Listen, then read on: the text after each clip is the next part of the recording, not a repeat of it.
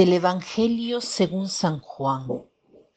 En verdad, en verdad os digo, no es más el siervo que su amo, ni el enviado más que el que le envía. Sabiendo esto, dichosos seréis si lo cumplís. ¿Qué debemos poner en práctica? El hecho de que el que es enviado no es más grande de quien lo envía el hecho de que el siervo no es más grande que su amo? Sí, seremos bienaventurados si ponemos en práctica esta verdad, porque a veces cuando sentimos que estamos llamados a la verdad, ponemos mucho de lo nuestro. Decimos, te digo esto, te doy este consejo, porque tengo experiencia, he vivido estas cosas antes que tú te puedo decir qué hacer y qué cosa no hacer. Nos ponemos entre el que nos envía y aquel que nos ha enviado. No nos ponemos a un lado.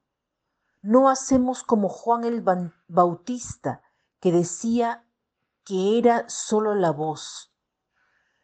Cuando llevamos la verdad o pensamos que la llevamos, ponemos siempre nuestro yo en medio.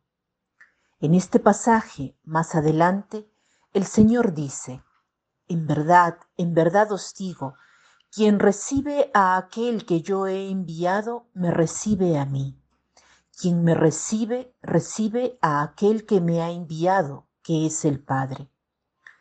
Por tanto, cuando yo hablo y digo la verdad, y Jesús es la verdad, hablo en nombre de aquel que me ha enviado, y Jesús ha sido enviado por el Padre. Por tanto, no puedo ser más grande que Dios. No puede ser que el siervo sea más grande que el amo, o un enviado de quien lo ha enviado.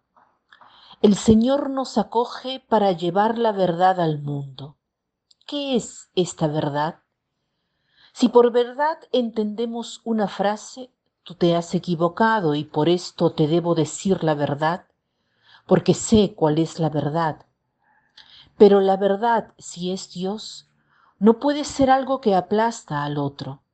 La verdad se debe decir en la caridad, en el amor. Cuando yo digo aquello que considero es la verdad, ante todo, ante todo debo haber encontrado un tiempo de oración para entender si de verdad aquello que pienso, que considero que sea la verdad para aquella persona, es verdaderamente así.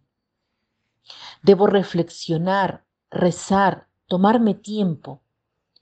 Cuando posteriormente decido comunicar la verdad, me debo acercar al hermano y llevarle la verdad que no debe afligirlo ni aplastarlo, sino hacerlo renacer.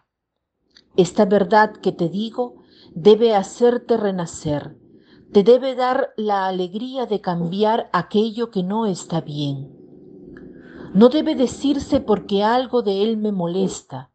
El motivo principal es que debemos ser mensajeros de la verdad, llevar a Cristo para hacer el bien al otro. Preguntémonos hoy, cuando hablo a los otros, ¿qué actitud asumo? Una actitud de reprobación, de sabiduría, yo lo sé todo y te lo explico, un deseo de humillar al otro si se está equivocado, de modo que yo me siento más importante, o mi deseo profundo es ser mensajero del Padre, de Jesús mandado por el Padre, para ayudar al otro, para hacerlo crecer? Sobre esto debemos reflexionar, rezar, detenernos un momento para ver cuáles son nuestras verdaderas intenciones y purificarlas. Es mejor que no lo hagamos si nuestras intenciones no son verdaderas.